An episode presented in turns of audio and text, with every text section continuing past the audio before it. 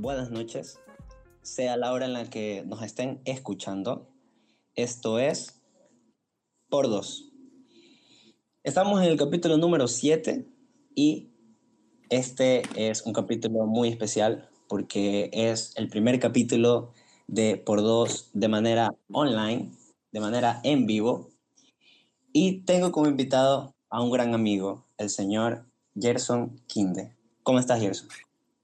Hola, ¿qué tal? Pues bien, un poquito colorado en Guayaquil. demasiado, pero... demasiado, Estoy harto ya de, de tanto calor. ¿Cómo, ¿Cómo estuvo tu día? ¿Qué tal? ¿Qué tal estuvo mi día? Pues acalorado. Hoy tuve que cumplir esas responsabilidades que yo le digo responsabilidades de adulto, porque me tocó ir al banco, hacer un trámite que no se podía hacer de manera virtual me tocó ir a cancelar una cosa, me tocó volverme otra vez al otro banco, luego me tocó ir por Matías, entonces es como que mm, hoy es ese día de muchas responsabilidades que cumplir. Siempre hay un día así, siempre hay un día a la semana que, que, que te toca hacerte 10 con cosas que no quieres hacer, cosas de adultos, es horrible. De ley, de ley, pero es cuando se te acumulan. Sí, es que yo, uno también las deja acumular, es verdad. Sí, por eso ¿Qué es lo que menos te gusta hacer? ¿Qué es lo que menos te gusta hacer en la vida adulta? Filas. Filas. Odio las filas. Odio las filas de los bancos. Odio los bancos. Ah, odio las la filas para todo. Por eso en cuarentena odiaba las filas también, porque siento que la vida se me está yendo en una fila, ¿entiendes? Imagínate, imagínate una fila de una hora. Hoy, día, hoy, hoy no fue ese día, porque hoy tuve la ventaja de que estaba con Matías, mi nene de dos años, y ya, pues me dicen, ah, hasta listo, pase rápido, entonces ya no, no hice tantas colas. Ah, Pero imagínate o en, o en el supermercado, una hora a veces, no te es una hora que no has hecho nada más que solo estar en una columna. y viendo otras personas enojadas, igual que ti, que están enojadas y hartas de estar ahí. De ley, igual yo lo, lo, sobrellevo, ¿no? No trato de no andar con tan amargado, trato de hacerle conversar a la cajera, ¿no? Para que se alegre su día, porque asumo que si yo llevo ahí una hora y un poco estresado, imagino a ella que lleva pasando miles de productos. Claro, claro. Bueno, y eso, empecemos. Como siempre hago, como siempre me gusta empezar estos capítulos de por dos, me gusta preguntarle al invitado, ¿quién es Gerson Kinde? ¿Quién es Gerson Kinde? Qué pregunta tan profunda. ¿Quién es Gerson Kinde? Bueno, creo que puedo decirlo de manera muy relajada, que Gerson es un hombre de, que lleva 30 y, 39, que lleva 29 años. Puedo decir que un hombre relajado de 29 años, que realmente nada ha preparado y ha hecho muchas cosas que realmente le gustan y que siente que hasta el día de hoy puede vivir mucha felicidad a raíz de decisiones buenas y que siento que cada día es igual un, un, un desafío de tomar siempre decisiones. Entonces me la trato de vivir en paz, súper tranqui. ¿Quién es Gerson Kinde? Una persona de 29 años muy relajada que anda por la vida buscando su propia felicidad y su paz. Y creo que esa es la actitud, creo que esa es la actitud. Yo también estoy en una etapa en la que eso, o sea, trato de, estar tranquilo conmigo mismo, de, no sé, de, llenarme de cosas positivas, porque al fin y al cabo es lo importante, a pesar de todo. Me parece muy bacán que, que, te definas de esa manera. Sí, tripa que igual una persona me dijo, eh, a veces la gente se olvida que hay un día a día. La gente se, enoja demasiado y se trepea tantas cosas y se olvida que hay un día a día. Se, olvida que el día termina hoy y que mañana es un nuevo chance para cualquier cosa. Ya, ya lo que hablábamos sobre las filas y todo. Pierdes demasiado tiempo en muchas cosas que tal vez las podrías aprovechar en otras. Y como digo, cada día es una nueva aventura, digo yo, algo nuevo para escribir. Sí, y, es, un, y es un capítulo diferente de, de, decisiones, de emociones, de sensaciones que al fin y al cabo hay que disfrutarlas. Entre cosas buenas y malas hay que disfrutarlas porque no nos queda de otra. Es, es la ¿Cómo fue, ¿Cómo fue tu niñez? ¿Cómo, cómo, cómo, ¿Cómo definirías a tu niñez? ¿Cómo definiría mi niñez? Muy feliz. Muy feliz. Creo que cuando uno es niño mm, no se preocupa tanto eso de la niñez y me lo tripeo mucho ahora con, con mi hijo. ¿Entiendes? Uno puede tener en serio un día grandioso sin andarse en serio preocupando por la necesidad de algo todo el tiempo. Entonces, es cierto. Creo, que, creo que justamente, justamente por eso quería hacerte esta pregunta, porque eh, bueno, con Mati me imagino que has experimentado cosas increíbles que, que solo las experimentas cuando eres padre. Y, creo que es bacán que lo compares con lo que tú viviste, ¿no? En algún momento. Sí, sí. Y mi niñez fue muy buena, la verdad. Como te digo, yo creo que fui muy feliz. Eh, mis padres, tuve, tuve la suerte de tenerlos durante toda mi niñez. Eh, tuve un papá que podría, se podría decir que manejaba muy bien su tiempo, entonces tuve a papá mucho tiempo en casa, eh, al igual que a mamá. Entonces creo yo que eso me permitió tener esa seguridad, esa paz por parte de ellos. Eh, creo que tuve todo lo que necesitaba realmente, no necesité más. Y este día de hoy que papá no está con vida, creo que mantengo muchas de las cosas que obviamente estuvieron en esa etapa de niñez y, y, adultez realmente, porque los pude tener de largo. Claro, y, y sabes, yo últimamente pienso, he, pensado bastante en este tema y, muchas personas dicen que, que, a veces para llegar al éxito o para llegar a, conseguir cosas es necesaria la suerte. Y yo me, me, he puesto a pensar bastante en eso y, y, pienso que sí, que sí es suerte muchas veces, pero la suerte no es tanto por lo que consigas, sino por cómo tu familia estuvo ahí al inicio. No sé si me explico, pero por ejemplo, digamos que tu niñez, en tu niñez tuviste la oportunidad de tener una educación de valores, de que tus padres te dedicaran mucho tiempo. Entonces sí, eso es una suerte. Yo creo que es una suerte que tus padres eh, han estado ahí para ti, que, que, te hayan educado de la mejor manera, porque muchas personas no cuentan con eso, o muchos niños no pueden contar con eso. Y quieras o no, a la larga, todo eso eh, les corta un poco las alas, creo yo. Tal vez no tener las oportunidades que, que uno tiene de niño por, porque tus padres se esforzaron mucho trabajando para que tal vez eh, no te falte nada o porque tus padres se esforzaron mucho en darte valores, en enseñarte cosas. Y al fin y al cabo, para mí, yo creo que para mí eso es una suerte. Eso sí creo que es una suerte, haber tenido una, una buena niñez porque, bueno, tus padres tuvieron la oportunidad de dártela. Sí, sí, sí, sí, sí. Creo que, creo que tienes razón. Yo no soy tan creyente, por así decirlo, de la suerte, sino soy más bien de, que, de buscar las cosas.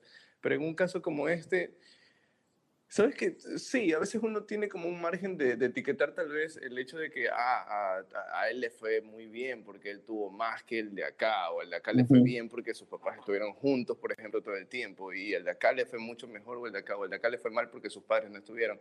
Es como un poquito también a veces de, etiquetar, digo yo, porque, ah, no sé, hay muchos matrimonios que están juntos y no son los mejores del mundo, y a veces no son tan Claro, claro. Ajá yo como que chuta, qué suerte que tenga a, sus padres, por ejemplo, juntos.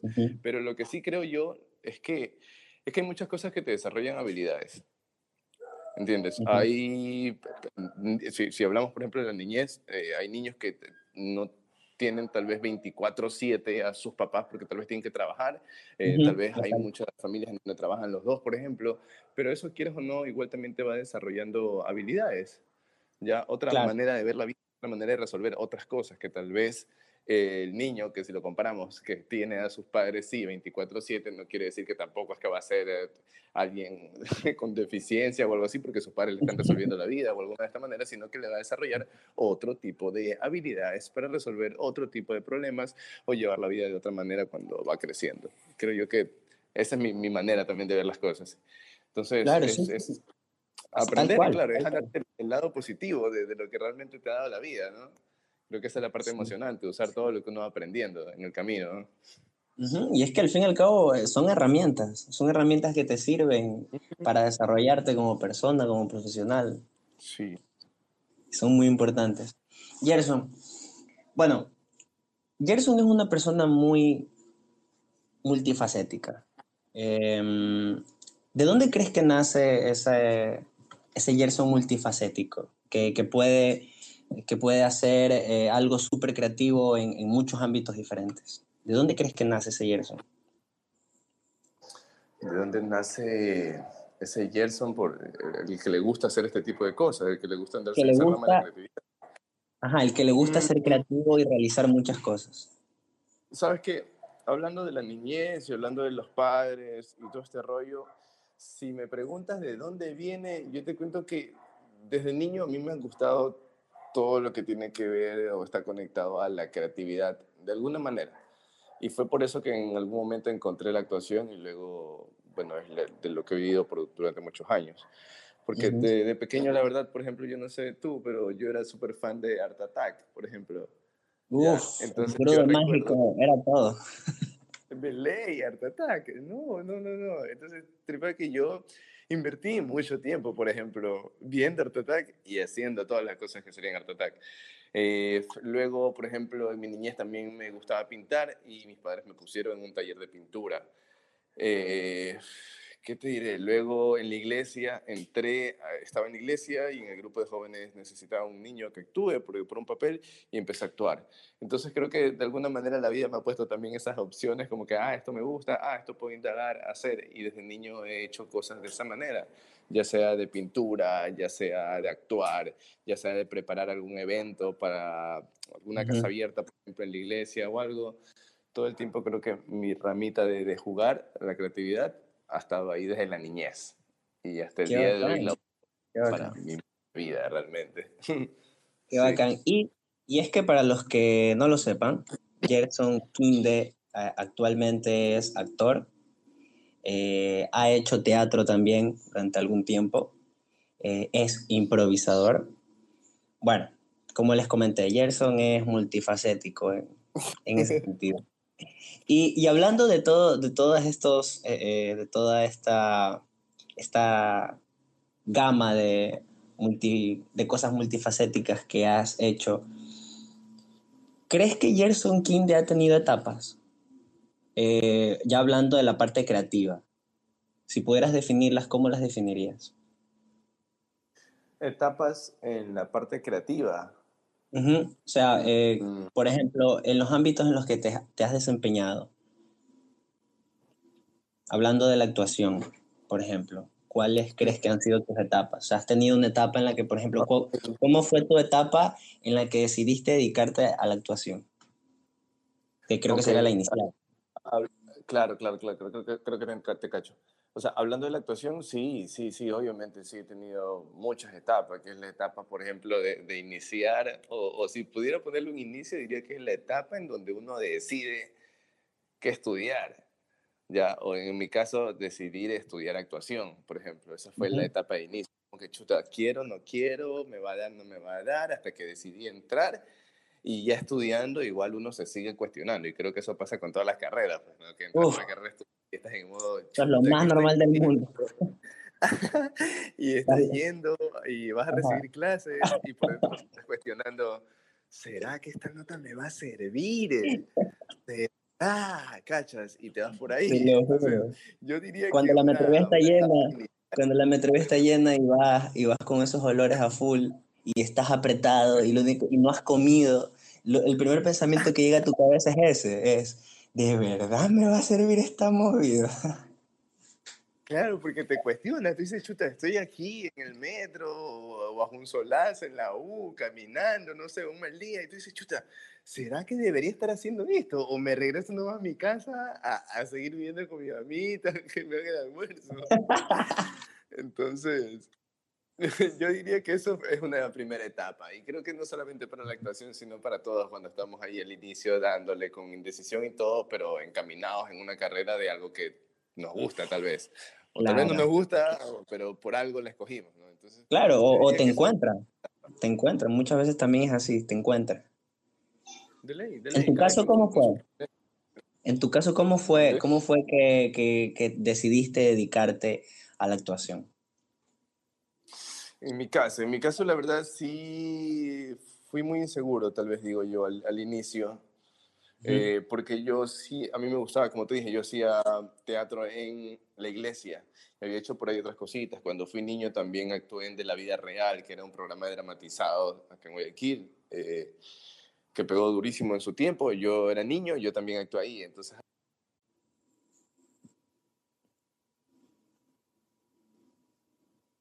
entre ese mundo de inseguridades de que tal vez el arte no te da, de que no es algo seguro y todo lo que te pueden decir sobre las diferentes carreras artísticas, yo dije, no, no voy a estudiar actuación, me voy a estudiar ingeniería en sistemas. Y así fue, me fui a estudiar ingeniería en sistemas a la Universidad Salesiana un año y en ese tiempo entré a estudiar el grupo de teatro que estaba ahí ya, que era gratis. De hecho, si, si las obras, si te metías al grupo de teatro y actuabas, te hacían descuentos en las pensiones. Entonces yo, ya, pues de una vez, ya que... todo beneficio, era todo beneficio. Ajá, entonces yo, bueno, venga, de una. Y a que no sabes, pues me terminó gustando más la actuación, porque ya cuando entré a ese grupo me, me, pude presentar en como en tres obras, en dos de ellas fui protagonista y estuve por primera vez en un teatro ya profesional y todo, y me enamoré y dije, ¿qué estoy haciendo con cálculo diferencial? ¿Qué estoy haciendo con programación? ¿Qué hago aquí?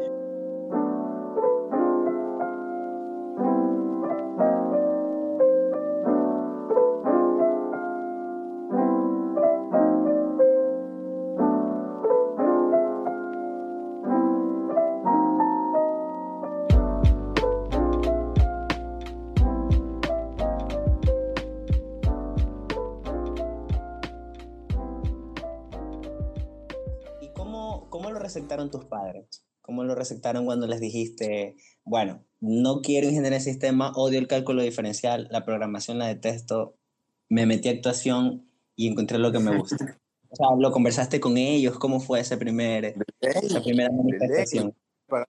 mi papá me estaba pagando la Universidad Salesiana porque la pagan en ese tiempo y él seguía colitándome los estudios. ¿Y cómo lo tomaron? Mm, ya, pues te mencioné que para, para tomar esa decisión hubieron algunos motores muy fuertes en mi vida, que fue como un, ya, venga, tengo que hacerlo, esta es mi vida y no me voy a quedar parado en una fila de espera a ver cómo el resto es actor y yo no, lo voy a hacer. Bueno, otra de las personas que me motivó durísimo y que me dio muchísima seguridad y, y de hecho siempre es como un, ah, es algo que me llenó mucho en su momento, fue mi papá. Él sí lo tomó súper tranquilo y relajado Claro que eso venía acompañado de igual de un par de horas de conversación con él, pero te puedo asegurar que, eran las mejores conversaciones que podíamos tener. Entonces yo le dije, sabes que no, estoy mal, no, no debería estar ahí, pero tus notas no están malas, pero, pero no, no, siento que no es. Que no es para ti, claro, ya, lo empezaste a sentir ya. Ajá, entonces, y sí daba miedo, porque dije, chuta, mi hijo se va a enojar, me, va a tirar un, un, sillazo por la cabeza, pero me está gastando el plato un año. Donde Matías me dice eso, no, sé. pero papá, si tú también lo hiciste, te va a decir, chuta. Entonces tripé que mi, mi papá me dijo, dale, Gerson, si eso es, dale, si es lo que te gusta, dale, lánzate. Pero eso sí, si lo vas a hacer, lánzate a todas si lo vas a hacer, vaya a conseguirlo, vaya. Entonces creo que esa fue la otra palabra de seguridad de parte de mi papá, que, las tengo súper claras en mi vida y que las valoro mucho hasta hoy. Hasta hoy me sirve para automotivación eh, frente a cada desafío, frente a cada proyecto que voy a hacer. Si es como que me planteo, siempre algo me, me planteo el hecho de, chuta, ¿lo voy a hacer en serio? ¿Quiero hacerlo? Bueno, sí, lo voy a hacer, ok si ya me decidí a hacerlo, lo hago a que funcione y, y para allá voy, ¿entiendes? Entonces, qué bacán, qué chévere, que tengas esa, qué bacán que tengas esa convicción aún bien arraigada en ti, esa convicción de, de, que si lo hago, lo voy a, voy a dar el 100 para hacerlo. Y, y qué bacán que, que, tu papá para, para saber, porque siempre es igual explorar, ¿no? A veces uno está con incertidumbre que no sabe cómo le va a ir. Entonces es como, bueno, si, si, no es por ahí el camino, pues me tengo que dar cuenta, pero yo voy a darlo todo. Entonces mi viejo sí, sí reaccionó súper bien, la verdad. Qué bacán. Y, y, es una, o sea, claro, chuta, ¿cómo lo denominamos, no? Creo que también hay, hay padres que, por ejemplo, no lo tomarían de ese modo. Eh, sí, de hecho mi mamá no... Dime, dime. De hecho, mi mamá lo tomó bien, por ejemplo. ¿En serio? Ella fue, por ejemplo, ella fue todo lo contrario a mi papá. o sea, ella sí estaba como que no, piénsalo bien. Mm, sí, más o menos. o peor. o sea, la verdad no estaba así, estaba más en un, no, que eres loco, no me vas a estar dejando botada la carrera, ¿qué te pasa? que te vas a ir a esa carrera? Gabriel, dile algo. No sé, yo hablé con él. qué crack, qué crack, mucho, qué crack. Mi mamá no, fue tan agradable. De hecho, te podría decir con mucha seguridad que ella me ama, obviamente, y que igual me apoya en todo sentido, porque ya, pues es mamá, ¿no? Creo claro. ¿no? Y, me ama. Pero mm, nunca le ha gustado, nunca le ha llamado la atención del todo que yo dependa solo del arte o que yo haga solo arte. Siempre ha visto como que tal vez otra carrera o le gustaría tal vez que yo haga, aparte del arte, tal vez otra cosa más. Claro, Tal, también es por ese miedo, también es por ese miedo de que, chuta, muchas veces eh, uno, claro, también triunfar es complicado, ¿no? Eh, no todos triunfan, todos llegan, no todos lo consiguen y, a veces como padre me imagino que también, bueno, no lo sé porque obviamente no soy padre, pero me imagino que como padre uno también se debe sentir de, de chuta. Esa responsabilidad, claro, creo yo, de, poder enseñarle y de que, de que entienda que tienes que ir consiguiendo cosas, o, haciéndote una, una, vida, como dicen, ¿no? A medida de cosas que uno vaya consiguiendo o logrando. En este caso, si, por ejemplo, pongamos una situación, digamos que Mati te dice, papá, quiero ser músico, quiero dedicarme a la música y quiero dejar todo, quiero ser músico. ¿Cómo, cómo, cómo crees que reaccionarías tú? Le diría, Andrea, Resuelve eso. Oh, ah, me llamaron, ya, ya regresó. No, sí, un casting, ahorita voy. no, no, no, yo sí creo que le diría que sí, de una. De hecho, eh, en, mi, en mi pensar está siempre que el que me diga Mati, a medida que Matías vaya creciendo, me encantaría eh, que vaya tomando talleres, cursos de lo que le vaya gustando. Estimularlo bastante en ese sentido. sí, sí, sí, sí, justamente por el hecho de que vaya encontrando igual lo que, lo que a uno le gusta. yo soy fan de, ese pensar y, creo que eso te sirve mucho también para ver tus habilidades. Entonces, ya te digo, yo de pequeño estuve hasta en, en cursos de música también estuve, ¿cachas? Pero la música no se me da tan cercana como se me da la habilidad por la actuación, por ejemplo, a diferencia de mi hermano Jonah. Entonces, un saludo para nuestro, nuestro mi, y mi gran amigo Jonah y el hermano de, de Gerson. Un saludo para él. Saludos, Jonah. sí, entonces yo, yo, sí, sí está en mi pensar, yo te digo, cursos, diferentes cursos, diferentes de todo lo que a él le gustaría o que cree que le gustaría o quiere ver si le gusta, venga pase adelante, mira, te gusta, estoy. Y si entre esas cosas encuentra la música como algo que le gusta y que lo puede hacer rentable para su vida, pues vacancísimo. Chévere. Y, aparte yo creo que, yo creo que el, en nuestro país al menos, el arte no, no es algo que se le enseña en realidad a los niños. En otros países, cuando tú estás en la escuela o en el colegio, te, te obligan a que elijas un arte, ya sea clases de pintura, clases de música, clases de actuación, o sea, te obligan a que elijas un arte y, no porque te vayas a dedicar a eso tal vez, pero sí para que tengas una cercanía.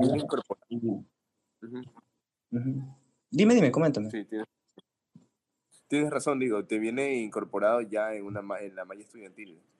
te viene incorporado y, y, te ayuda a desarrollar habilidades, o sea, independientemente si te llegas a dedicar a eso o no, el arte siempre te va a ayudar a desarrollar habilidades.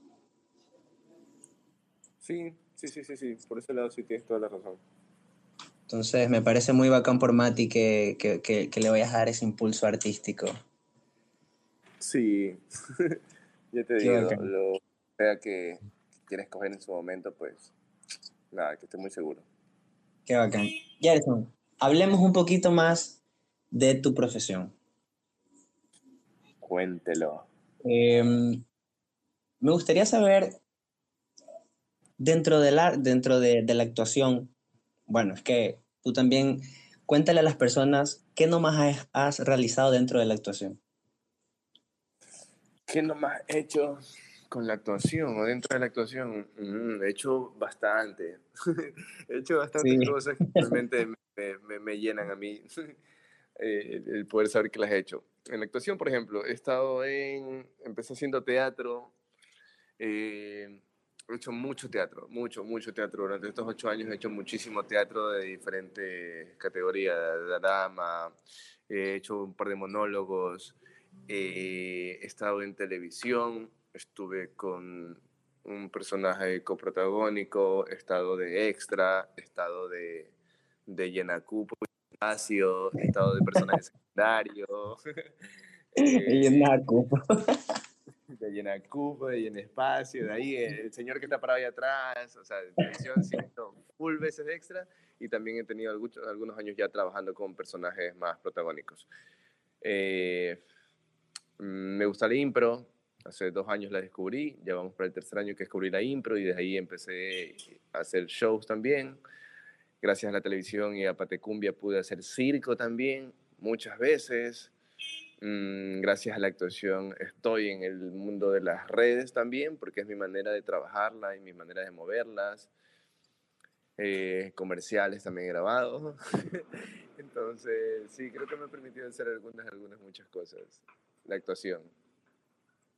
Por eso les decía que Gerson es muy multifacético. Yo lo he visto en, haciendo, realizando, desenvolviéndose en, en, la actuación de una manera muy camaleónica, lo cual me parece genial. Dentro de todo lo que has realizado en, tu vida profesional y dentro de la actuación, ¿podrías definir las tres mejores? las tres mejores em, etapas que has tenido o, o los tres mejores desenvolvimientos que más te han gustado? Como, como lugares o como personajes o, o, en sí de la actuación en general. De todo lo que has hecho dentro de la actuación, ¿podrías determinar tres cosas que más te han gustado, que más te han llenado, que más te han enamorado, por así decirlo? Chutale, que más me ha llenado y que más me ha enamorado, créeme que ahorita lo que pondría el número uno, tal vez es por lo que es, eh, es lo más reciente, que es la impro. Me encanta la impro, aprendí a improvisar de manera escénica, ya te digo, hace dos años y medio y es un frenesí, una locura, un entrenamiento cerebral y de habilidades mezcladas ahí mismo con la impro, que la verdad me han enamorado mucho y que sirven mucho para, para hacer shows de comedia. Y me encantan. cuando, cuando yo vi tu improvisación y cuando estuvimos hablando de, de impro y todo esto, yo también me quedé obnubilado. La verdad es que la improvisación es algo increíble. Es increíble cómo entrenas tu cerebro para poder receptar tantas cosas. De ley, y tenemos pendiente hacer un juego de impro, Nilo. Tenemos pendiente sí, exactamente. Sí, sí, sí, sí, a ti te iría muy bien en impro. Exactamente, tenemos pendiente eso. Vaya, me había olvidado, ¿sabes? tenemos pendiente hacer un entrenamiento de impro. Te invitaré cuando haya uno. De ley, yo de cabeza, a mí me, encantaría. La verdad es que la improvisación es algo que, me fascina y, y me llena mucho de, de preguntas. O sea, siempre, por ejemplo, cuando yo veía tu show, que Gerson eh, tiene un show de, de, improvisación del cual hablaremos en un momento. Cuando veía tu show, yo siempre me quedaba como que, wow, ¿cómo lo hace? ¿Cómo puede su cerebro en tan corto tiempo armar tantas cosas? Y es, a mí me, me, explotaba la cabeza, la verdad. Sí, igual creo que sería bacán que explicarle a las personas que nos están escuchando que, de qué va un show de impro. Y un show de impro es realmente un show que todo el tiempo está improvisado en escena. ¿Y cómo se asegura de que está improvisado, de que nada fue planeado? Pues porque todo el tiempo el show se hace con lo que diga el público, con palabras, con ideas, títulos. Entonces todo el tiempo es un show improvisado. Sí, y justamente Gerson tiene un show del cual me gustaría que nos comentes un poquito más. Sí, el show que tengo ahora de impro es King o Miedo. Y King o Miedo realmente es la muestra más clara de, cómo va un show de impro eh, básico, realmente. Que es un show, un espectáculo, eh, en donde yo hacía tres juegos, a veces cuatro durante el espectáculo y los juegos eran, por ejemplo, de diferentes maneras. Yo le pedía ideas, ya te digo, títulos, palabras, de diferentes maneras al público. Había un juego que se llamaba 10 palabras, había un juego que se llamaba 5 personajes, en donde el público tenía que decir 5 personajes y yo tenía que actuar una historia, interpretar una historia en donde se usen los 5 personajes. Eh, había otro juego que se llamaba Papelitos, en donde todas las personas que venían al show escribían lo que ellos querían en esos papelitos. Yo al final tenía que armar una historia en donde tenga que hacer uso de todos esos papelitos. Entonces, ¿Quién dejó miedo? Es un espectáculo que por medio de juegos y de desafíos, pues crea historias eh, usando todo lo que le dice la gente. Me vino a la mente el patio, qué bacán. y ¿Quién dejó miedo? y el patio era la dupla. Esa fue una etapa muy linda también para mí. Sí, sí. Bueno, eh, la impro entonces. ¿Cuál, ¿Qué otras experiencias aparte? Te faltan dos. Tenemos, nos fuimos a largo con la... ¿Qué otras experiencias? Sabes que yo pondría, no sé si como la número dos, pero yo pondría un personaje que quiero mucho y que me dio muchísimo también, que es Paticumbia, y que lo recordé. Paticumbia, qué bacán, Paticumbia. Esta semana recordé a Paticumbia porque hice algo en Instagram y la gente escribió muchísimo y preguntó muchísimo por ese personaje. Fue como que en serio ese personaje a la gente le, le gustó muchísimo. O sea, ha sido uno de los que en televisión ha gustado más de los que yo he hecho. y ese es que Paticumbia era genial, genial, genial. Sí, y Paticumbia me permitió estar en televisión ese año, mm, me permitió hacer un par de comerciales, me permitió hacer circo, por ejemplo. Entonces, eh, me abrió las puertas para hacer otros personajes, para, para teatro en ese tiempo, para pop-up y otras cosas. Entonces, siento que le tengo mucho cariño a ese personaje por, por, por, todo lo que me dio. Por todo lo que me dio. Me dio mucho trabajo. ¿cómo, ¿Cómo fue? Me da curiosidad saber cómo fue ese ese momento en el que Paticumbia la rompió? O sea, cuando a ti te propusieron hacer Paticumbia, ¿tú sabías que le iba a romper? O, o, cuando la rompió, ¿cómo fue tu reacción? ¿Cómo fue el momento en el que dijiste, ok, esto lo está rompiendo? Incluso, esto ya fue en el camino, ¿sabes? No, creo que difícilmente alguien se, se, planea como que, ah, ok, voy a hacer este personaje y este personaje la va a romper porque la rompe, porque sí. Creo que es un poquito difícil porque al final quien decide eso es el, la reacción de la gente en televisión, en redes, en los comentarios que digan, como sea. Entonces, yo realmente yo no lo planeé así, no lo planeé para nada. De hecho, respondí a una de las preguntas que me hacían sobre el personaje, si a mí se me había ocurrido la historia y todo el personaje, y yo dije no o sea, este personaje llegó obviamente por los productores a mí, el guionista se encarga de escribir las historias y de lo que dice el personaje, pero de ahí en cuanto a la construcción del personaje, como, como súper físico y lo que le va pasando, eso sí viene, vino por mía. El hecho de que sea un discapacitado en este caso, que en algún momento fue hasta un rollo eso, que algunas personas se lo tomaron bien. el hecho de cómo hablaba y todas estas situaciones, y eso sí fue por parte de mí. El hecho del, o sea, no, o sea, no, toda esa cosita. Es que genial, la construcción del personaje me, gustaba mucho, me gustaba mucho y, y, aparte era un personaje al que podías, podías crearle muchas situaciones y todas estas situaciones llegaban a ser divertidas por, por la personalidad que le pusiste a Patty. O sea, la personalidad que le pusiste a Patty daba para, que las situaciones sean infinitas y todas sean, sean, sean buenas, sean graciosas, sean, sean geniales. Sí, sí, sí, sí, sí, sí, Paticumbia, ya te digo, fue en el camino. Ya cuando estaba la serie al aire y la gente ya empezó como que a reconocer o a identificar muchas cosas del personaje, el cómo caminaba, las expresiones que decía, yo dije, ok, entonces a la gente le agradó, ha habido una muy buena respuesta. Ahí recién me di cuenta que, que Paticumbia para mucho más. Y ahí ya lo estamos sacando para más cosas. Qué bacán, qué bacán que te haya traído tantas cosas positivas, Pati. Bueno, te queda un lugar más. Antes de que me digas ese lugar, eh, nos están llegando algunas eh, preguntas a nuestro audio aquí en el en vivo de estéreo. En un momento las, las vamos a escuchar. Por ahora estamos todavía charlando un poco, pero sí las contestaremos en un momento. Así que continúa, Gerson. Te queda un lugar. Un tercer lugar de lo que más me ha llenado en la actuación o un tercer lugar de las cosas que he hecho, ¿en dónde las pondría? Mm, tiene que haber un lugar para el teatro. tiene que haber un lugar para el teatro, sí o sí. El teatro. Yo pondría, sí, yo pondría en el lugar del teatro a un personaje un poco peculiar que realmente no, dudo mucho que las personas se acuerden, pero fue una gran lección para mí.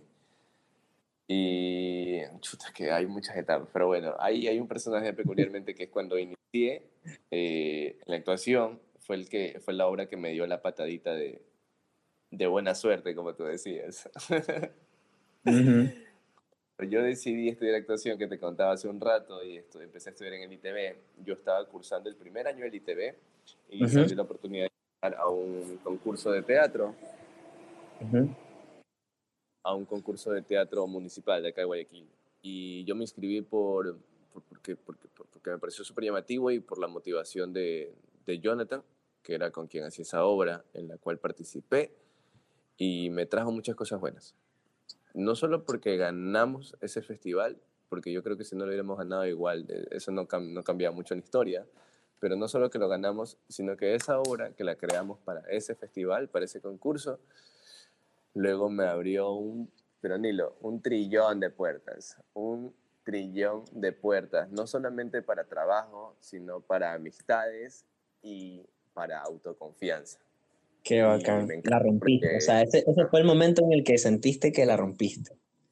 Y, ya te digo, no por dinero, porque o, sí, incluso te lo podría decir por dinero, Nilo, Frejaba, porque, porque es una obra que que la presentamos mucho, o sea, muchos años con Jonathan. La hicimos en un formato de 20 minutos y teníamos otro formato que era de una hora. Entonces, para que me tengas una idea, durante cuatro años, Jonathan y yo íbamos con nuestros implementos de teatro, solo esta obra, y, hacía otro montón de cosas igual, pero presentamos esa obra en microteatro, en teatro grande, en un festival, en el otro festival. Eh, en Guayar, para el primer año en el fue buenísimo porque la gente me empezó a reconocer y me empezó a llamar un poco más para otras obras y otros espectáculos. Entonces, esa claro, fue, un, fue, un, fue, una exposición, por así decirlo. Sí, sí, sí, sí, fue una exposición muy buena que durante 3, 4 años y no todo el tiempo nos pagaban.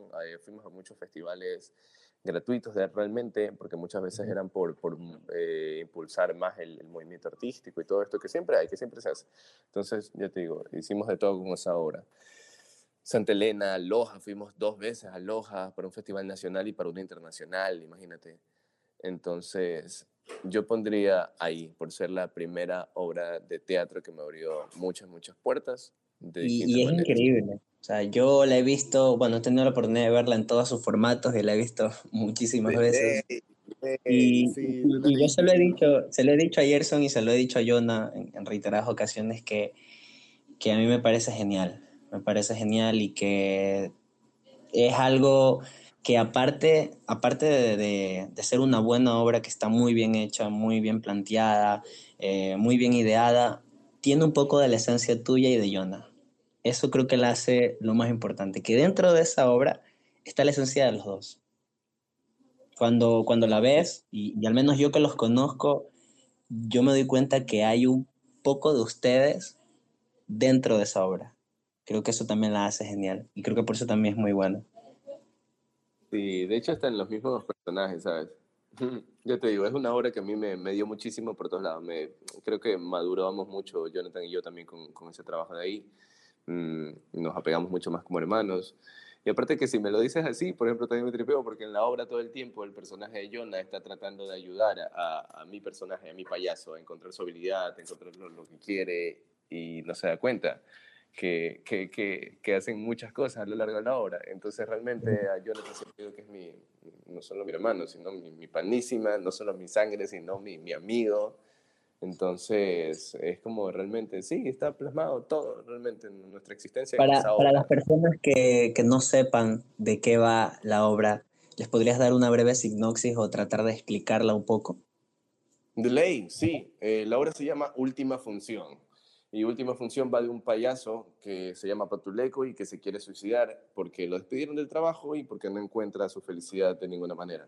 Hasta que se encuentra con Zambiruco, que es el payaso que hacía Jonah, y Jonathan es un vagabundo, o sea, Zambiruco es un vagabundo, quise decir, eh, que se encuentra con, con Patuleco y le empieza a buscar cosas de distintas maneras que hacer para que él encuentre su felicidad. Juegan a, a, hacer, a estar en un circo y hacen malabares, juegan a hacer un show de música y le agrada todo el tiempo a la gente y lo hacen muy bien, pero él no encuentra su felicidad. Entonces al final logran encontrarla de una manera inesperada.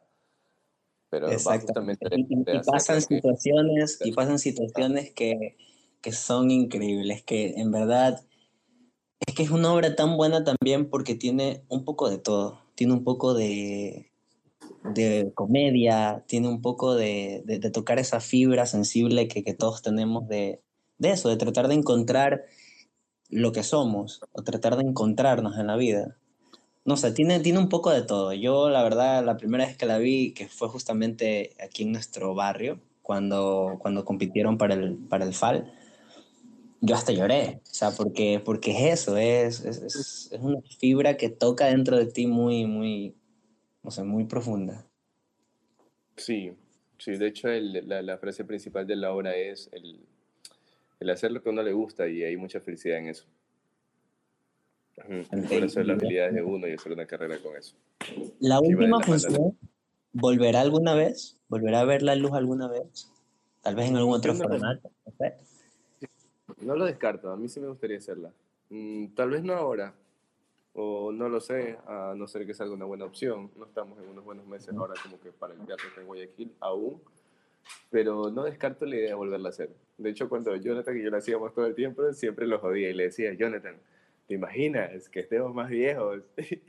y tú y yo digamos, hagamos pues la obra, que hagamos la obra y que yo estemos ya de, no sé, unos 50 años, 60 años, digamos, vamos haciendo pues, un espectacular. Así, así como cuando una banda se, se reencuentra después de 40 años en una gira. Última función, el reencuentro.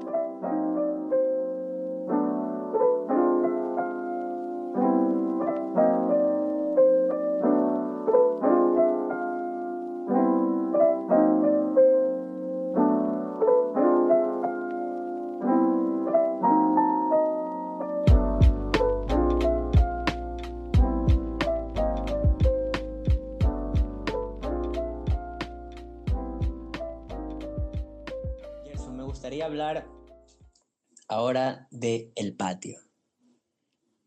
El patio. El patio. ¿Qué, qué, cuéntale a la gente qué es el patio. ¿Qué, ¿Cómo nació el patio? El patio. El patio fue un proyecto cultural, realmente. un, un, un proyecto que nació en pandemia. En pandemia, bueno, como todos sabrán, en pandemia todos los locales cerraron eh, los teatros, la mayoría continúan cerrados hasta el día de hoy. Eh, y Jonathan y yo decidimos justamente improvisar algo ante la cuarentena y teníamos una idea ya programada hace mucho tiempo, que era el hecho de hacer algún lugar funcional en donde exista teatro y en donde exista eh, otro tipo de entretenimiento acá en el sur de Guayaquil.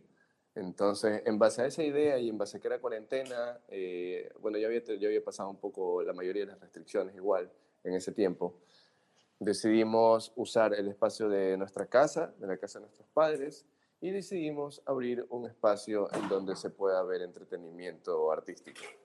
Entonces, de ahí nació la idea de El Patio, de tener un lugar en donde se presentan distintos espectáculos de arte y en donde lo podías acompañar de, de alguna bebida o de alguna comida porque funcionaba como una cafetería. Fue genial. Me encantó. Fue genial. Vino toda la gente, sí. Vino mucha gente del sector y de otros lados que realmente ese era el objetivo, que venga gente. Claro, porque era tu casa. O sea, el patio es tu casa. Sí, el patio, claro, era mi casa, es mi casa. Era aquí mismo. Todo. Ese fue nuestro emprendimiento. Gerson decidió prácticamente convertir su casa en un espacio cultural. En todo el sentido de la palabra. en todo el sentido, exactamente. La sala de mi casa ya no era solo la sala de mi casa, sino que era la sala de teatro con luces y todo. El patio de mi casa ya no solamente habían plantas, sino que ahora habían sillas de distintas maneras, butacas de distintas maneras organizadas eh, pero se hicieron bastantes cosas chéveres. Vino, vino, mucha gente realmente. Luego tuvimos otros, otros espectáculos que ya no eran solo los míos, sino que vinieron mis compañeros a hacer impro acá y fue muy bacán porque no solamente eh, era bacán el hecho de que la gente pueda ver arte, sino que también se dio chance para que vengan más artistas a presentarse. Entonces, Sí, sí, sí, sí, demasiadas cosas buenas me dejó el patio. Creo que eso, eso era lo fundamental del patio, que podía dar una expresión diferente a, nuestro sector, porque bueno, eh, Gerson y yo vivimos en el mismo barrio, nos conocemos hace muchísimos años, y, y en realidad traer eso a nuestro barrio fue, fue, primero un desafío, porque no, no, sabía, no sabíamos cómo la gente lo iba a tomar, pero luego cuando ya estaba materializado, fue increíble ver cómo las personas de verdad eh, le daban el apoyo, de verdad se daban el tiempo para, para, por así decirlo, experimentar algún tipo de entretenimiento nuevo dentro de su sector. Eso, eso era genial. Sí, sí, sí, sí, sí, sí. Y fue loco, creo que esa parte que me llevo de, lo del patio es el hecho de hacer algo en, en, cuarentena, de usar los recursos y las habilidades de cada uno. Una vez más, fue como que poner a, aplicar las habilidades. Yo no tengo las habilidades mías y aprender nuevas, porque el patio realmente es eso, como presentar espectáculos de que todo el tiempo yo andaba haciendo. En ese tiempo pude estrenar igual King Dejo Miedo, que hablamos hace un momento. Eh, hacer algo muy nuevo, que era, por ejemplo, darle un mantenimiento a una, una cocina de alimentos, distribuir alimentos. Fue muy, muy, muy chévere esa parte del emprendimiento que nos dejó aprender. Un emprendimiento que nos ayudó a aprender. Claro, porque emprender es eso, emprender es algo complicadísimo. Bueno, creo que ustedes ya lo pudieron testear eh, de manera mucho más directa, ¿no? Y, y, aparte de todo eso, es aprendizaje, es aprendizaje a full. Y si pudieras definir el patio, la experiencia que tuviste en el patio, la experiencia que yo y tú tuvieron en el patio, en una palabra, ¿cómo la definirías? En una sola palabra. En una sola palabra. Mm, yo creo que le diría adrenalina. Uf, qué buena palabra. Sí, yo le diría adrenalina. Creo que no solamente, me gusta decir que todo el, todo el tiempo me la paso improvisando la vida, porque realmente es cierto, todos pasamos improvisando la vida, a menos que tengas un manual y sepas qué va a pasar en unos minutos. así que de no ser así, todo el tiempo estamos improvisando con nuestras decisiones. Y el patio también fue como, como eso, frente a muchas cosas, y por eso creo que yo que venía acompañada de adrenalina, la adrenalina de abrir un espacio en un lugar que no, no sabes realmente si va a funcionar porque no es un lugar público, eh, la, la adrenalina de no saber realmente eh, qué tipo de espectáculo puede funcionar, es otra cosa, la adrenalina de mantener una clientela, la adrenalina de, de estar a la expectativa y de no saber si mañana nos van a poner nuevamente las restricciones por COVID y todo tiene que detenerse otra vez, por ejemplo, entonces Sí, fue un año medio, medio, medio de, de, muchas incertidumbres ese 2020 en que nosotros emprendimos con el patio. Entonces, sí, mucha adrenalina todo el tiempo a la hora de tomar decisiones con el patio.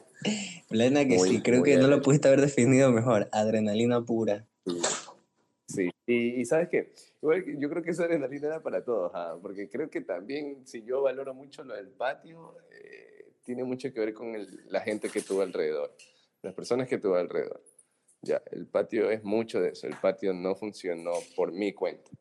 El patio no fue Gerson Kinde, el patio para nada. El patio fue el crew del patio y el grupo que hizo que el patio se sostenga. Y no era solamente yo, éramos seis personas, todos puestos ahí ayudando de distintas maneras. Estaba Jonathan eh, todo el tiempo conmigo, eh, Andrea, Daniela, que estuvo hasta el último, hasta la última de las funciones, hasta el último minuto que el patio abrió, estuvo Carmelo, estuvo Nilito también todo el tiempo ayudándonos ahí. Nilo, no, para mí son mi familia. El patio me dio esa familia de personas ahí. Ah, y me faltaba Jean-Pierre y Benji, que, ellos eran mis peques, que se encargaban de tener todo listo. Sí, ese es el patio. Era el crew. A mí, a mí en lo personal, la, la experiencia del patio me, me, pareció increíble porque al igual que tú también me llevo, me llevo muchas cosas bonitas y sobre todo el, yo podía tener una semana horrible, podía haber pasado lo que sea, pero yo llegaba ese fin de semana al patio y había una tanta, había tanta energía positiva, había tanta, tanta buena onda que en realidad todo lo que me haya pasado se mermaba en ese momento. Eso, eso me pareció increíble, la, buena onda que había en el, que había en el patio, la gente. Eh, antes de función, en la función, luego de las funciones, todo. En el me, Exactamente. Sí, La etapa del patio fue increíble y, bueno, creo que eh, eh, de eso se trata, no arriesgarse. Al final, si no te hubieras arriesgado, no, no habría nacido todo esto bonito que fue el patio. No hubiera existido nada. Todo es cuestión de, de, tomar las decisiones y del si es lo que quieres, lánzate a todas. Exactamente. es eso de todo lo que se presentó en el patio, que, fue bastante en realidad, ahorita que hago memoria en el patio, se presentaron muchas, muchas, muchas buenas funciones, muchos buenos espectáculos. ¿Con cuál te quedas? ¿Con cuál me quedo? Mm, mi favorito, ¿Quién dejó miedo? ¿Quién dejó miedo era el patio, era el sello personal. Sí. Me quedo con ¿Quién dejó miedo? Aparte, de ¿Quién dejó miedo era algo tan tan, porque para los que no lo sepan... Tan íntimo, ¿no? Ajá, era tan íntimo porque el público participa en Quién Dejo Miedo. Eh, Gerson, me gustaría que expliques un poquito en qué consistía Quién Dejo Miedo en el patio. Dejo Miedo. Quién Dejo Miedo era un show, un espectáculo en el que por medio de juegos y desafíos eh, armábamos y creábamos historias. Yo las actuaba y las interpretaba usando todas las ideas que el público daba en ese momento, por palabras, por títulos, por frases, por personajes. El público los da y yo los armaba en historias acá. Entonces ese era el desafío y ese era el juego. Y, fue parte importante del patio porque realmente lo pude estrenar ahí, o sea, estrenó en redes y luego lo pude estrenar de manera presencial en el patio y la gente se enganchó y la gente venía al templo de la impro Exactamente. Y cuando, cuando las personas llegaban, cuando las personas llegaban al show, se les daba un papelito donde ellos tenían que escribir un título. Tenían que escribir cualquier cosa, un título o una frase o, lo que sea. Y un juego, dentro de King Dejo Miedo, un juego que hacía mi amigo Gerson, se llamaba Papelitos. O sea, ese era mi juego favorito. Y en Papelitos todos esos papeles que las personas que estaban viendo el show habían puesto, se actuaban, se creaban situaciones con todos esos papelitos, pero que, tienen un orden y tienen un sentido. Y a la misma vez eran divertidas. Entonces, a mí eso me encantaba. Era, era buenísimo, la gente se rayaba. Y qué loco que en ese tiempo también tuvimos en serie muchas personas, hicimos algunas funciones. Claro, claro, bastantísimas. Y, y, funciones repletas de gente. Y, y, llegó un punto en que las personas ya sabían de qué iba, quién dijo miedo. Y ya se la preparaban, preparaban una frase ahí media complicada, pero era increíble. La verdad es que lo desenvolvías muy bien. Eras un buen showman, o sea, manejabas a la gente, manejabas al público que estaba ahí. Qué bacán qué bacán que se, que, que se haya tomado así y qué bacán que, que me lo digas, de hecho. Porque creo yo que eh, realmente el que decide es el público, a veces lo que a uno le gusta, ¿no? O lo que le gusta. Entonces, sí, ser un buen showman para mí fue un desafío, porque no ha sido como que algo que le he podido o no haya tenido la experiencia de hacerlo en repetidas ocasiones. Entonces, cuando vine al patio, dije, este es el momento, King Dejo Miedo es el momento para poder entrenar y tener esa experiencia de showman. Así que que me hayas dicho que, que, lo, que, que me fue muy bien, pues punto para mí porque realmente te digo, estaba recién ahí calentando. Ahora quisiera Sí, para, es que, es, que, es que es complicado, es complicadísimo. Tienes a 25 personas enfrente tuyo y explicarles a esas personas lo que vas a hacer y que vas a trabajar con sus ideas y que vas a hacer que ellos participen. Es complicado y, lo hacías muy bien. Y esa parte también se te daba muy bien bueno, creo que por eso Quien Dejó Miedo y El Patio fueron lo que fueron.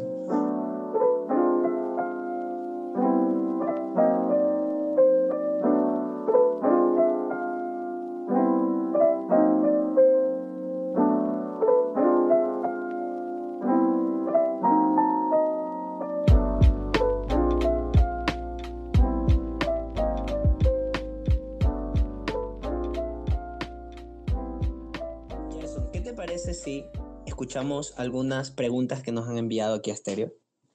Pues bueno, me parece perfecto. Vamos, vamos con la primera.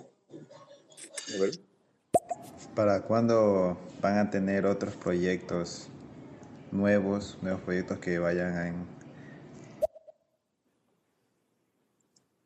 Nuestro amigo Gregorio nos acaba de enviar eh, la siguiente pregunta. Gerson. ¿Para cuándo otro proyecto? Eh, te cuento que justamente estoy en eso ahora, porque recién, recién, recién, recién terminé de, de grabar Juntos y Revueltos, que es la serie que ahorita está saliendo al aire por TC, y esa la terminamos de grabar esta semana. Así que un proyecto que yo creo que se viene es como estoy desafiándome a presentar justamente Quién dejó miedo en otro lado, en otro sitio, que ya no sea el patio, hasta que el patio haga otra temporada. Y algo nuevo que se viene o que ya lo estoy de hecho buscando es el trabajo que estoy haciendo por redes. Estoy, me puse y me planteé como objetivos crecer mucho en Instagram y crecer en TikTok también, porque es otro proyecto igual que, que también le meto la actuación full y que también ahora es parte de mi trabajo. Y que está saliendo súper bien. A, mí me encanta, me gustan mucho los videos que estás haciendo actualmente en redes. Y, y, sobre todo el último que te lo dije por WhatsApp, que me parece increíble, que fue el de tu pana es como huevo. Sí. Me encantó, me encantó, me morí de risa. Le he estado trabajando y metiendo full. Gracias a Gregorio por esa pregunta por tu pregunta, te mandamos un saludo. Tenemos otra más por aquí. ¿Qué es lo que aspiras a futuro? O sea, con todo lo que ya tienes ahora, ¿qué es lo que aspiras a tener en un futuro no muy lejano? Mario Lix, un saludo para Mario Lix, una gran amiga mía. Qué buena pregunta, Mario Lix. ¿Qué planea un futuro que no sea muy lejano? eh, Dentro de mis planes ahorita está el pasarme un poco más a lo, a lo digital, que es lo que estoy haciendo con mis redes. Eh, después de esta cuarentena, en cuanto a las cosas sobre actuación y en cuanto a las cosas televisivas, han cambiado muchas cosas. Eh, actualmente, por ejemplo, se está produciendo una sola serie de televisión acá, cuando antes por lo menos habían dos o tres. Entonces, yo creo que tiene también, hay un... También creo que el tema COVID. Sí, sí, claro, es por, por, por asunto del COVID que todavía están muchas cosas variadas acá. Entonces creo yo que esto ha sido una puerta también para que se vayan incrementando y se abran muchas más posibilidades. Hola. Hola. Hola. Hola. Te tengo de nuevo. Sí, te fuiste otra vez. ¿En serio? Sí, bueno, continúa. Estabas comentando que, que bueno, antes habían eh, varios programas, varias series de televisión y ahora hay pocas.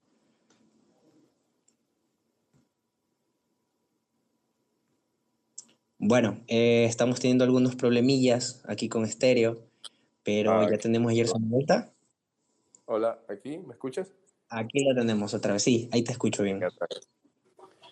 Bueno, te decía, como proyectos cercanos en los que estoy planeando o que se vengan a un futuro no muy lejano, eh, ya te digo, hay muchos proyectos que tengo ahorita que son para plataformas virtuales tengo anotadas muchas cosas mientras se van desenvolviendo otras, mientras se van abriendo los teatros, mientras se van regulando las normas de bioseguridad nuevas acá en nuestra ciudad, estoy pasándome mucho a lo digital.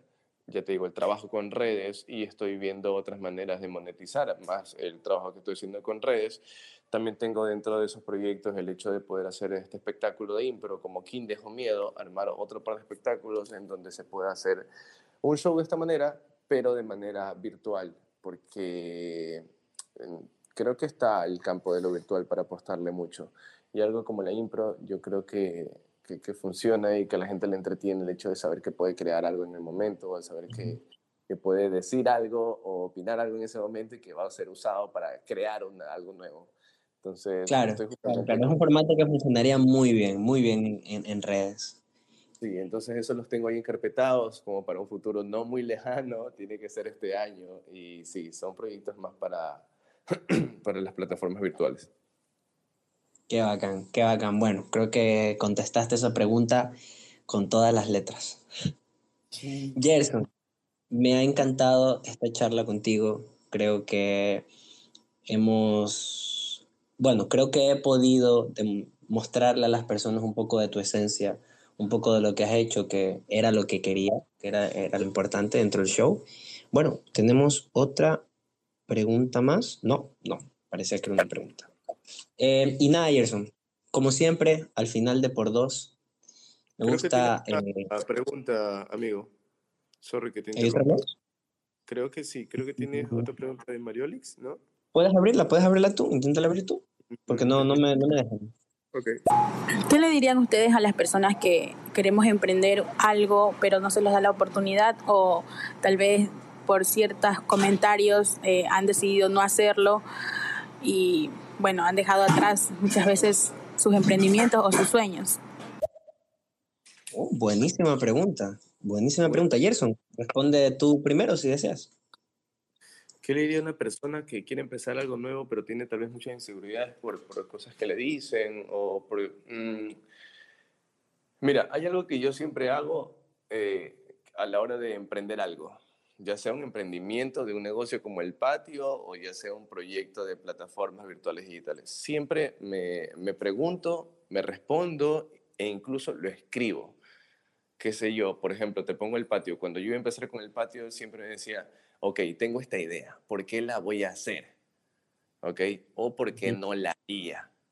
Y si mis razones por las cuales yo haría esto, o sea, mis razones personales por las cuales yo haría esto, me, me impulsan y me van a llenar, es algo que realmente yo quiero hacerlo, pues lo decido en ese momento, ah, ok, lo voy a hacer por esto, por esto y por esto. Yo dije, ah, voy a hacer el patio porque es algo que se me ocurrió hace mucho tiempo y lo tengo ahí almacenado. Voy a hacer el patio porque quiero emprender, yo en mi vida quiero emprender algún negocio mío en algún momento, así que este es mi primer negocio que voy a emprender. Págate. Yo quiero hacer el patio porque eh, porque quiero aprender, qué sé yo, cosas de, cocina. Yo te pongo otro ejemplo. Yo voy a ponerme un negocio de helados porque, ah, porque quiero ponerlo en este momento. Yo voy a empezar mi negocio de redes. Ok, ¿por qué vas a empezar tu negocio de redes? Porque voy a crecer, porque me da felicidad, lo voy a intentar por tanto tiempo. Y luego me lanzo. ¿Y por qué lo pienso y lo escribo? Porque luego en el camino, cuando uno ya está empezando, justamente salen estas personas que muchas veces no son comentarios tan positivos. Y a veces las mismas acciones nos pueden desanimar, pero siempre me tengo bien claro por qué decidí empezar a hacer esto. Entonces, yo sí te diría ese. Plantéate muy bien por qué lo quieres hacer, qué felicidad te va a dar. Esto es lo que quiero, ok. Y eso sí, no esperes estar segura. No esperes estar segura y decir como que, ah, ok, ahorita sí, ya estoy segura, oye, hoy me este sí es porque ya estoy segura. Difícilmente, las inseguridades van a estar hoy, mañana, pasado y recontrapasado y la siguiente semana también. El problema, o más bien la ventaja, sería que no te dejes comer por esas inseguridades de personas o de otras acciones o de lo que vaya pasando en el camino. Por eso siempre ten bien claro por qué. Clarísimo, clarísimo. Yo eh, te puedo dar mi opinión personal, Mariolix. Eh, claro, yo hace poco... X2 y también estamos hablando con Nilo, que emprendió hace ya algunos meses con Neirutech y es un emprendimiento y que no te está yendo nada mal, así que cuéntalo, ¿cómo lo haces eh, bueno, yo te puedo recomendar que, como, obviamente, mi emprendimiento, para los que no lo sepan, eh, casi la mayor parte de, de, todo lo que he enfocado en este emprendimiento han sido consejos que me ha facilitado aquí mi amigo Gerson, porque pues, bueno, aunque uno no lo, no lo, uno no lo afirme, uno también se llena de la creatividad de las otras personas. Y, lo que yo he lo que yo he desarrollado últimamente ha sido también un impulso creativo que, me has brindado tú, que me, has, que me ha brindado muchas otras personas. Y yo lo que te puedo decir es que siempre estés consciente de que así funcione o no funcione, o te caigas, o pase lo que pase, lo hiciste. Y el hacerlo es bastante, porque te va a traer un aprendizaje. Positivo o negativo, vas a aprender algo. Vas a desarrollar una habilidad nueva, vas a desarrollar una herramienta nueva. Así que entre hacerlo y no hacerlo, hazlo. Hazlo porque falle o no, igual te va a traer cosas positivas a tu vida. A tu vida tanto profesional como personal. Y, al fin y al cabo, las personas que te deseen cosas negativas y las personas que estén ahí criticándote siempre van a existir siempre, en cualquier ámbito de, nuestra vida nos vamos a topar con personas así.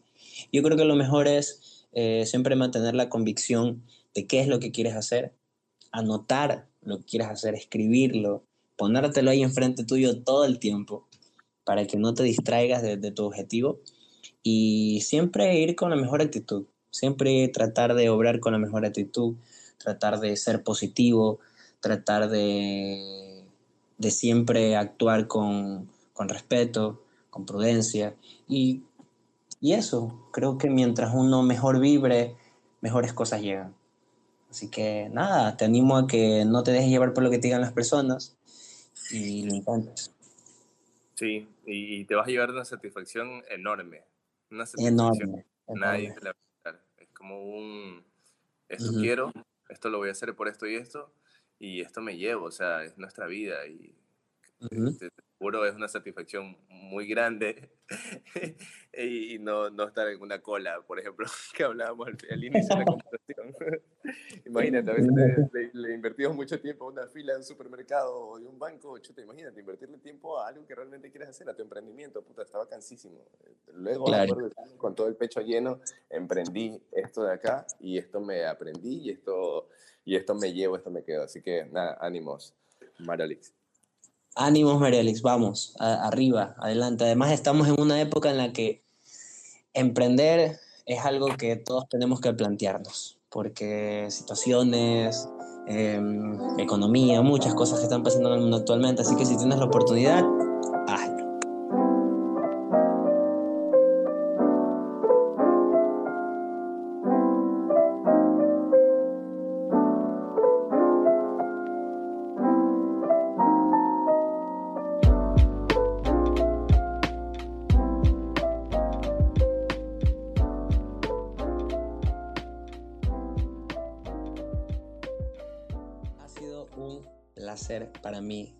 conversar contigo. Creo que em, logré mi objetivo que era transmitirle a las personas a lo que te dedicas, cómo llegaste a eso y transmitirles tu esencia.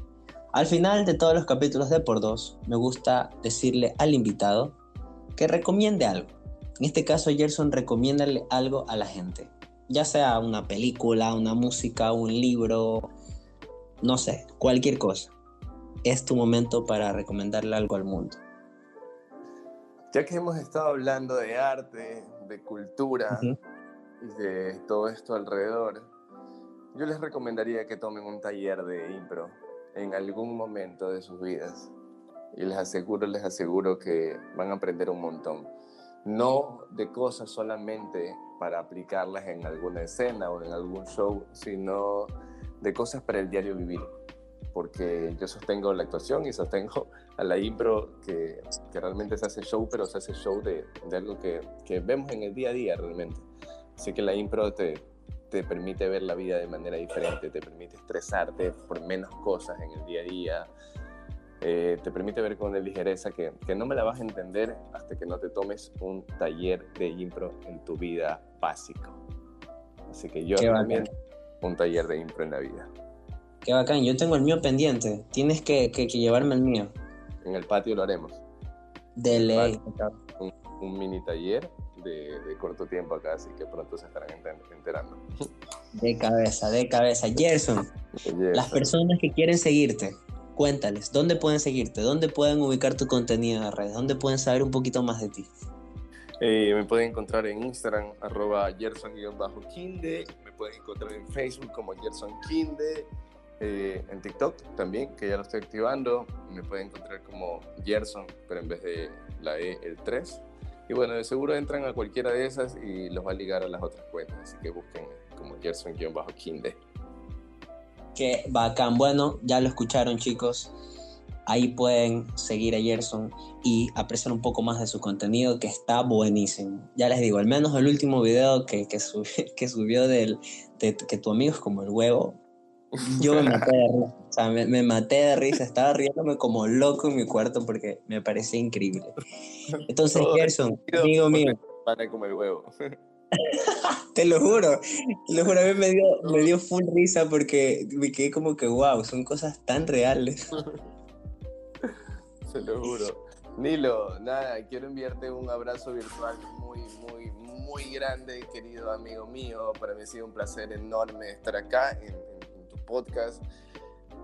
Eh, lo tengo muy claro en mi mente desde que me contabas tanto como Neirutech, como cuando querías empezar el podcast, estabas con todos los nervios y del mundo y de cómo hacerlo y de cuándo lanzarlo y todo. Y qué belleza, qué belleza que tengas algunos capítulos y qué belleza poder estar acá contigo. De verdad, te abrazo enormemente, te felicito enormemente y estamos para, para las que sea, mi hermanito. Bacán, hermanito. Igualmente te mando un abrazo gigante. Sabes que te quiero un montón. Esto también en parte es gracias a ti. Eh, este show, eh, muchas cosas en las que he aprendido es gracias a ti, gracias a tus consejos. Así que nada, estoy totalmente agradecido contigo y, respeto mucho tu trabajo. Así que un abrazo gigante, hermano, y, y que todo vaya súper bien. Gracias, Ñañito. Un abrazo también a las personas que estuvieron por aquí conectadas y que luego vayan a ver el programa. Así que nada, espero que les sirva de mucho y ya nos estaremos viendo por ahí. Exactamente. Un abrazo gigante a las personas que estuvieron por aquí. Les recuerdo que el día de mañana van a poder tener el show de manera normal en por dos en YouTube y en Spotify. Así que por ahí les estaré enviando un anuncio cuando ya esté subido y editado. Así que nada, como siempre les digo, sean felices, hagan lo que, hagan lo que en realidad les gusta, traten de no complicarse con la vida, vibren bien y verán que la vida es mucho más bonita. Esto fue por dos.